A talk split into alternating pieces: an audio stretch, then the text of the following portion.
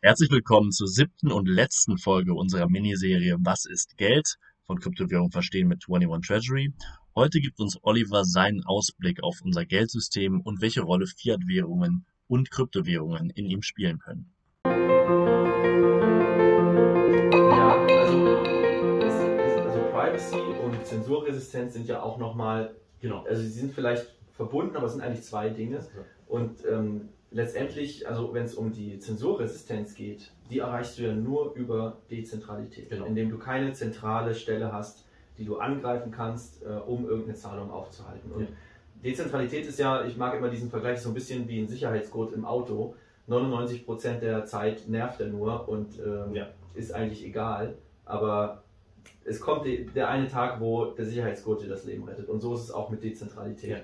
Ähm, und ähm, jetzt kann man bei Bitcoin zum Beispiel, weil es das dezentralste unter den ganzen Netzwerken ist, meiner Meinung nach, hat man einen wunderbar ökonomischen Anreiz, nicht zu zensieren. Denn ich kann, selbst wenn ich zum Beispiel in einem Land lebe, wo ich vielleicht, wo vielleicht das Internet zensiert wird, ja, äh, wo ich nicht direkt an den Miner äh, meine Transaktionen vielleicht sogar durchsenden kann, weil da vielleicht eine Firewall ist oder sowas. Es soll ja solche Länder Ja. geben. Ähm, und Soll es geben, Jetzt nehmen wir mal an, ich will trotzdem einen Bitcoin verschicken. Dann ist das Bitcoin-Netzwerk so unglaublich resilient in der Form, dass ich zum Beispiel nur mein, also ich unterschreibe eine, eine digitale Signatur mit meinem Private Key, dann habe ich diesen Hash, der, den kann jeder sehen. Damit kann eigentlich äh, keiner groß was anfangen, außer der Miner, der das dann in den Block schreibt, der bekommt dafür einen Reward. So, und wenn ich jetzt diesen Hash einfach nur zum Beispiel per SMS an jemanden schicke, der leitet das weiter an irgendjemanden, der einen Miner kennt und der Miner nimmt die Transaktion und ich habe sie gemacht. Also ich muss noch nicht mal wirklich direkt mit dem Internet verbunden sein, sondern es gibt einen ökonomischen Anreiz für Teilnehmer, meine Transaktion weiterzuleiten an diesen Miner, damit der Geld verdient. Es ist also ein unglaublich resilientes System, wenn man darüber nachdenkt. Ja. Ähm, eigentlich nicht zu stoppen. Ähm, und das andere, was du erwähnt hattest, war ja die Privacy. Die haben wir dann, ja, hast du Monero genannt. Ähm, da haben wir halt ähm, die, also da kann man nicht in die Wallet reinschauen, wie viel, wie viel Coins, wie die, wie die Balance da, da ist, äh, sondern ähm, wenn man Monero verschicken möchte, dann zeigt man sozusagen nicht, wie viel Monero man auf seiner Wallet hat, sondern man Mhm. sagt nur, ich habe mehr als das, was ich hier verschicken will, also mach mal. Ja. Das ist der Ja. einzige Proof, den du Ist bei, gedeckt. den du so Das reicht, sozusagen, ja. genau, du Ja. sa- sagst nur, ich habe mindestens so viel, also verschick mal die Coins, das passt schon. So, das, äh, so ungefähr funktioniert das. Äh, natürlich technisch sehr versiert und ähm, äh, ja, kommt natürlich auch mit dem einen oder anderen Nachteil, weil bei Monero hast du natürlich nicht mehr diese Transparenz, was ja gewollt ist. Also das ist ja, Ja. der Sinn Ja. von diesem Privacy Coin, aber du hast dann natürlich nicht mehr die komplette Nachvollziehbarkeit, ähm, wo deine Coins äh, herkamen oder auch wer wie viele Coins hat und du kannst zum Beispiel auch nicht wirklich mathematisch prüfen, meines Wissens nach, also Monero äh, Spezialisten korrigiert mich, falls es doch geht, aber soweit ich das verstanden habe, kannst du nicht überprüfen, ähm, ob wirklich diese Menge an Monero existiert, wie, wie, wie vorgegeben wird. Also Mhm. wie hoch die Inflation bei Monero tatsächlich ist, ist nicht so einfach zu überprüfen wie bei Bitcoin, wo du in jede Wallet reingucken kannst, bildest die Summe und weißt, aha, wir haben 18 Millionen Mhm. Bitcoin aktuell. Ähm, hat also nicht nur Vorteile, aber ich sehe durchaus diesen Anreiz auch, ja, dass Ja. man Privacy hat. Ich glaube, wenn wir uns der, der, der Frage stellen, können Kryptowährungen ähm, Fiat Currencies ersetzen, verdrängen oder ähnliches, Mhm. dann müssen wir uns auch irgendwann über Central Bank Digital Currencies unterhalten. Ja. Ähm, Central Bank Digital Currency ist also eine, eine, eine Währung, die, die digital ist, die zentral durch die Zentralbank ausgegeben wird und die mehr oder weniger auch auf der Blockchain funktionieren kann. Das ist, das ist, das ist eine Möglichkeit. Ich würde das jetzt nicht Es als ist- Blockchain bezeichnen, Es aber ja. Es ist, heißt, es ist, das, das ist nämlich mit schon der erste Punkt, ja. wo, wo es losgeht. Das heißt, es, ist, es wird eigentlich davon ausgehen, dass es eine nicht wirklich dezentrale Währung sein wird, weil wir immer noch den, äh, die Zentralbank als zentralen Emittenten da haben Mhm. und als, ähm, als, als jemanden, der, der in letzter Instanz, je nach Programmierung, auch Möglichkeiten hat, äh, Zahlungen zu stoppen und so weiter. Jetzt äh, fand ich den, den ähm, ein paar Vorstöße ähm, sehr interessant, dass äh, zum Beispiel auch die Europäische Zentralbank darüber nachdenkt, den, den, den ihren CBDC ähm, anonym zu gestalten, beziehungsweise als Privacy Coin, also auch, äh, dass, das, dass Ja. die Privatheit Ja. gewahrt ist. Mhm. Ähm, als privater Akteur, also als jetzt nicht in meiner Position hier, sondern als privater Akteur muss ich ganz ehrlich sagen, ich habe ein sehr eingeschränktes Vertrauen in dieses, in dieses Versprechen. Ähm, allein weil, weil Staaten auch einfach die, die einen, einen großen Anreiz haben, ähm, die Zahlungsverläufe auch von unbescholtenen Bürgern zu überwachen. Ähm, Mhm, Ja, es ist halt, das ist, das ist, das ist etwas, was, was, Es ich halt, was, ich, halt- was ja. ich halt sehe, ähm, wo dort Grenzen gezogen werden. Es wird immer, ähm, es werden immer legitime, ähm, legitime Gründe angeführt, wie zum Beispiel ähm, Anti-Geldwäsche, Antiterrorismus-Finanzierung. ich habe große Zweifel daran, dass es dabei bleibt und insbesondere auch, dass es dabei bleiben kann. Ja, dass, dass, dass, dass, Hm. dass der Scope so eng bemessen wird, dass es überhaupt geht. Und dass es politisch gewollt ist. Ich weiß nicht, wie deine, wie deine Ja. ist. Also es ist natürlich auf der einen, also ich glaube, ich glaube, dass die, diese CBDCs eine sehr schöne Lösung sind auf der Suche nach einem Problem. Weil Ja, das klingt jetzt vielleicht etwas hart, aber unsere Währungen sind ja quasi schon digital. Also ich habe ja auf meinem PayPal-Account zum Beispiel digitale Euros. Ich habe Ja. auf meinem Girokonto digitale Euros. Ja, weil, weil mit digital heißt ja einfach erstmal nur, dass ich sie in irgendeiner Form ähm, ja, als Daten abgespeichert habe. Ja, und Ja. das kann ich ja jetzt schon. Ich vertraue dann natürlich vielleicht äh, dieser, diesem Zahlungsdienstleister oder meiner Kreditkartenfirma oder meiner Bank, dass diese Zahl auf dem Konto morgen auch noch so angezeigt wird wie Ja. heute. Ne? Ähm, und digi digitale Zentralbankwährungen sind ja im Prinzip auch, also es liegt ja in ihrer Natur, dass es eine zentrale Instanz geben muss, es ist sogar im Namen vorgesehen, ja. ähm, die diese emittiert und ausgibt. Und ich frage mich dann letztendlich, was ist der Sinn, dann eine Wallet zu halten von der Zentralbank, ähm, wenn ich auch einfach ein, ein Girokonto bei meiner Online-Bank haben kann. Also wo ist da wirklich der große Vorteil? Ähm, ich, ich sehe ihn persönlich noch nicht. Also man könnte natürlich Mhm. sagen, ja, das Geld ist dann- theoretisch dabei. ja, das ist vielleicht dann auch garantiert. Also die Zentralbank ist natürlich ein größerer, Kann nicht pleite kann gehen. nicht pleite gehen, ist vertrauenswürdiger als meine Hausbank vielleicht, ja, aber durch die Einlagensicherung sind ja 100.000 Euro sowieso ge- geschützt. Klar, wenn ich jetzt vielleicht ein paar Millionen auf dem Konto in Bargeld liegen, also in, in, auf dem Tagesgeldkonto habe, ja, dann das, was ich nicht empfehlen würde, aber dann, Dann hast du äh, andere Probleme. dann, ja, dann ist es wahrscheinlich mir sowieso egal. ähm, aber okay, ja, vielleicht dieses Vertrauensargument äh, kann ich äh, zum Teil gelten lassen. Ähm, letztendlich sind das für mich keine, keine Blockchains, sowas, sondern äh, für mich liegt in der Natur der Blockchain auch, dass sie permissionless ist. Also dass jeder, dass jeder Akteur in diesem Netzwerk auch jede Rolle einnehmen kann. Ja, also bei Bitcoin kann ich ein Miner werden, ich kann sogar mit meinem Smartphone Miner werden, habe ich zwar keine Hashpower, werde wahrscheinlich äh, nicht viel bekommen, aber ich könnte es theoretisch machen. Es, gibt keine Hürde, keine, niemand, der mir das erlauben muss. Ja? Und ähm, ich sehe nicht, dass bei einer Zentralbankwährung diese Permission lässt, also diese, dass jeder einfach diese Rollen einnehmen kann. Ich sehe das nicht, dass das so kommen kann, weil wenn das so wäre, dann müsste ja auch jeder die Rolle dieses Emittenten einnehmen können und diese Ja. Währung erzeugen können und damit wird sie dann obsolet. Also Da, ja, gibt es, da gibt es mittlerweile Gesetze gegen, dass, das, dass du nicht selber Emittent werden kannst Ja. von, äh, von darf, oder darf man leider nicht. Ähm, ich lasse mich da gerne noch überraschen von den Zentralbanken. Also ähm, ich bin da jetzt auch nicht komplett nur äh, dagegen, aber ich frage mich wirklich, welches Problem die eigentlich lösen. Ja. Das, das Ja. ist meine Frage. Ja. Gut, dann lass uns mal kurz zusammenfassen. Ähm, wir reden von Bitcoin als Zahlungsmittel, ähm, was, was sicherlich dort Potenziale noch hat. Da gibt es sicherlich auch andere, Mhm. andere Kryptowährungen, die derzeitig auf dem, auf dem Horizont stehen.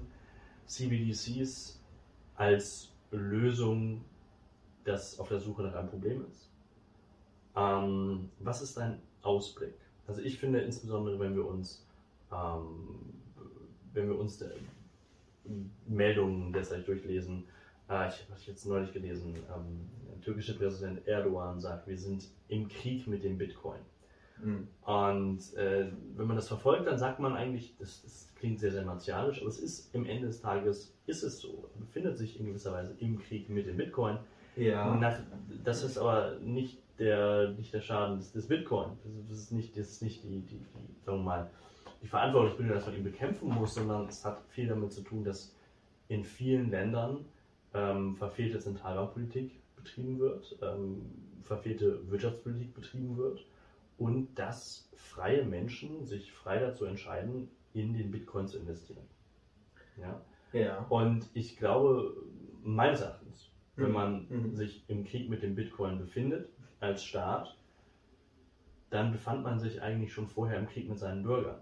Weil am Ende des Tages bist du ja, ähm, bist du ja im Krieg mit einer rationalen bzw. einer freien Entscheidung, die deine Bürger haben. Das heißt, du, du, du, du schränkst deine Bürger sehr stark damit ein und bist im Endeffekt dann ähm, der Aggressor gegen die. Das mag jetzt sehr, sehr politisch radikal klingen, aber ich mhm. denke, dass das ein äh, gutes Framework ist, so darüber zu denken. Und insbesondere in diesem Hinblick ist es für mich eine interessante Frage, was ist dein Ausblick? Erste Frage, wie wird, was wird mit Fiat Currencies passieren? Mhm. Wie wird Krypto sich darauf auswirken? Und zweite Frage ist, wie wird auch der politische Backlash gegenüber Krypto sein? Was sind so deine Erwartungen?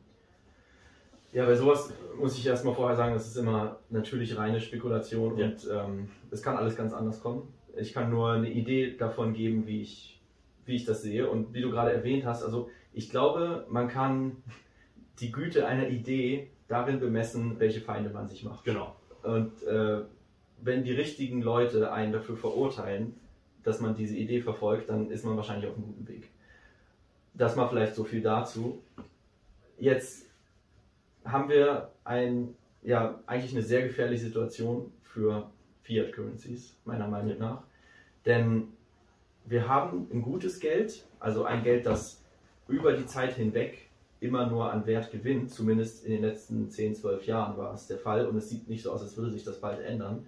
Und wir haben ein Geld, das die ganze Zeit abwertet.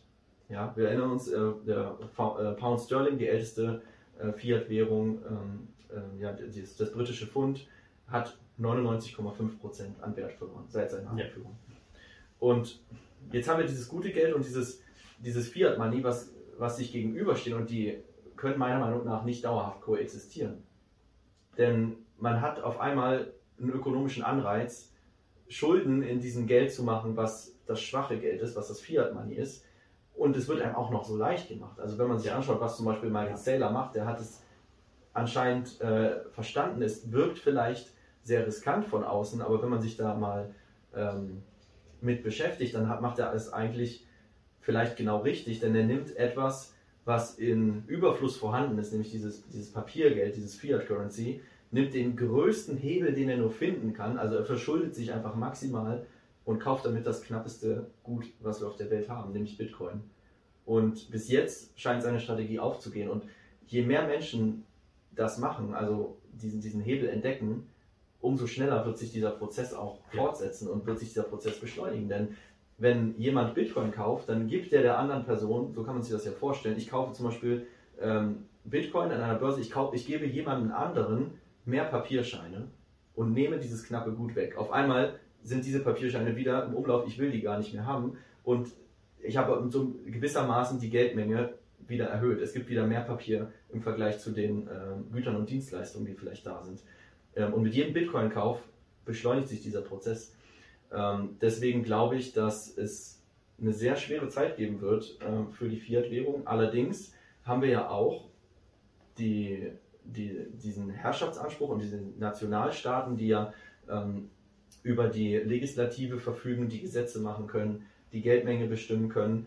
Und natürlich können die auch hingehen und ähm, es deutlich, deutlich erschweren, ähm, Bitcoin zu, zu halten und zu kaufen. Ja. Also das ist vielleicht auch eine Entwicklung, die wir sehen werden. Ähm, und das kann durchaus auch äh, den Bitcoin, ich glaube, kurz- oder mittelfristig noch gefährlich werden, wenn jetzt ähm, tatsächlich eine konzertiert, äh, konzertierte Aktion von, von vielen Nationalstaaten ähm, das, äh, so ein Verbot zum Beispiel durchsetzen yeah. möchte. Yeah. Aber langfristig glaube ich nicht, dass man Bitcoin verbieten kann, denn es ist letztendlich nur Mathematik. Es ist eine Idee, es sind Zahlen und es ist super schwer, jemanden nachzuweisen, dass er sich zwölf Wörter gemerkt hat. Ja. Das kann man, also das, es ist unglaublich schwer, das wirklich äh, tatsächlich zu verbieten. Und ähm, letztendlich kann man natürlich die, die On-Ramps, also die, diese Börsen, wo man dann Papier, also dieses Fiat-Geld gegen Bitcoin tauscht, ja. das kann man natürlich äh, verbieten, das kann man erschweren, aber ähm, es ist super schwer, jemanden daran zu hindern, zum Beispiel eine Dienstleistung oder irgendeine Ware auf einem Markt mit Bitcoin zu, zu bezahlen. Also ja. dieses Peer-to-Peer-Trading, das wird man letztendlich nicht wirklich verhindern können. Ähm, aber es sind super spannende Zeiten. Also wir erleben hier gerade wirklich ähm, quasi den hayekischen Währungswettbewerb. Ja, im Prinzip ist es genau das, was, was Friedrich äh, August von Hayek schon in den 80er Jahren vorhergesagt hat. Äh, natürlich hatte er keine Ahnung, in welcher Form das kommen würde. Das, äh, er hatte keine Ahnung, dass wir tausende von bunten Cryptocurrencies äh, sehen werden, die alle miteinander, äh, ja, die alle miteinander competen und irgendwie äh, das neue Geld werden wollen. Und ähm, ja, also, also, extrem spannende Zeiten, wenn man sich das anschaut. Also ich, ich, ich erlaube mir jetzt nicht hier eine wirkliche Prediction zu machen, was in zehn Jahren sein wird. Ähm, ich glaube aber, dass Bitcoin in zehn Jahren noch da ist. Ja. Mhm. Das, das glaube ich auch. Äh, ich glaube, dass äh, Fiat Currencies in ihrer derzeitigen Situation ein extremes auch Glaubwürdigkeitsproblem bekommen haben. Mhm. Ähm, das, das hat sich nach der, nach der Corona-Pandemie und der da nochmal extrem expansiven Geldpolitik noch weiter verschärft und wir werden, ähm, wir werden eine Flucht sehen ähm, in, in, in Assets. Das mhm. sehen wir jetzt schon. Und die Frage ist, welche, welche Währung ist dann irgendwann der, der, der, der Treiber dahinter, welche Währung wird genutzt werden. Und der, die Regierungen können versuchen, die, die Fluchtwege aus Fiat einzuschränken, mhm. Fluchtwege zu verengen. Ähm, ich glaube aber, dass das ähm, auch insbesondere je mehr Bildung in, dem, in diesem Bereich dann unterwegs ist, ähm, eine zunehmend schwere Aufgabe wird. Das heißt, gerade sieht es noch so aus, als ob sie viel Macht hätten. Ich denke aber, dass Fiat Currencies auf einem Machtmonopol basieren, was immer weiter aufgeweicht wird, je mehr Leute Krypto aktiv nutzen. Und das halte ich für eine sehr spannende ähm, und auch befreiende Perspektive. Ja, dem kann ich nur zustimmen. Alles klar. Dann war das das Schlusswort, nehme ich mal an, zur, ähm, zu unserer Miniserie Was ist Geld? Äh, danke, dass Sie dabei waren. Und die nächste Woche ähm, wenn sie dann wieder eine normale Folge, in Anführungszeichen, ähm, von Kryptowährungen verstehen mit 21 Treasury hören. Und bis dahin, einen schönen Tag. Bis dann.